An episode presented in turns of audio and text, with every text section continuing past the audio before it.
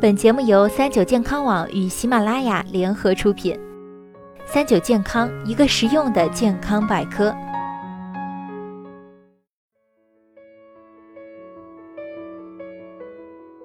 嗨，大家好，欢迎收听今天的健康养生小讲堂，我是主播探探。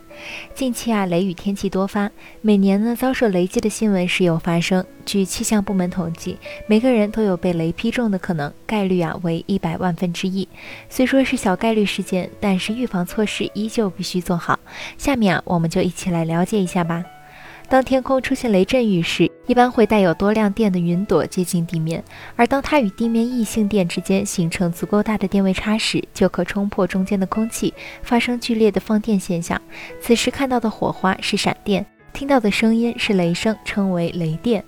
而雷电接触到房屋、树木时，会将它们破坏甚至焚毁；在接触到人畜时，也会使人畜受伤、死亡。那么究竟该如何预防中招呢？做好以下几点。一高大孤立的树木和建筑物往往遭遇雷击，人们在雷电交加的时候，不宜在山顶、山脊或景区建筑物顶部停留，远离各种电线杆、高塔、旗杆等，还要避开树木、草堆、山洞口、大石下。二万不得已要在大树下避雨的情况时，则注意与树干保持三米的距离。如果来不及离开高大物体时，马上找一些干燥的绝缘物放在地上，并将双脚合拢，双手抱膝，胸口紧贴膝盖。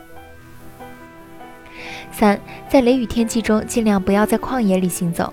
必须时要穿塑料等不进水的雨衣，拆掉手表、眼镜、发卡、项链等金属物品。四，不宜在旷野用金属杆的雨伞，把带有金属杆的工具如铁锹等扛在肩上。也不宜继续进行户外运动，不宜继续在水边、水面钓鱼、游泳。五，有些人在雷雨天气中，为了能尽快赶到目的地，会更加快速地驾驶摩托车或骑快自行车，以及在雨地里狂奔，这是错的。除雨天路滑的情况外，如果人体的跨步越大，电压也就越大，也就越容易伤人。六，雷鸣电闪时，应将门窗紧闭，防止空气形成对流，而雷电进入室内击伤人体或击毁物品。雷电时更是要禁用手机。七，雨地里不要许多人挤在一起。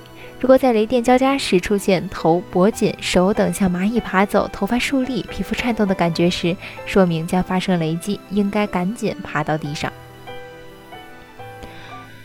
雷击会引起内脏严重损伤、颅脑损伤、骨折、血管内脏破裂、昏迷、假死等症状。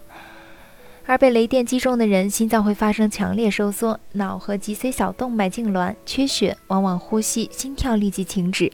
同时，身体表面还会见到各种各样的损伤，比如电流的出口与入口、电灼伤、碳化等。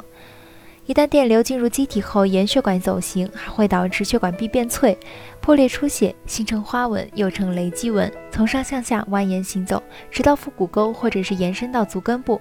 这一般也被看作是雷击的重要证据。如果实在不幸被雷击中，也别怕。遭雷击后，如果抢救及时得当，还是有可能救活的。在雷击现场，可以通过以下方式进行急救。一、对于心跳、呼吸停止的患者，应在四分钟内进行心脏复苏，越早越好，只单纯进行胸外心脏按压即可。二、遭受雷击者的衣服如果着火，切勿因惊慌而奔跑，可在地上翻滚以扑灭火焰，或者趴在有水的洼池池中熄灭火焰，否则受伤的人会烧及面部，可能死于缺氧或者烧伤。好了，今天的节目到这里就要和大家说再见了，我是主播探探，我们下期再见吧。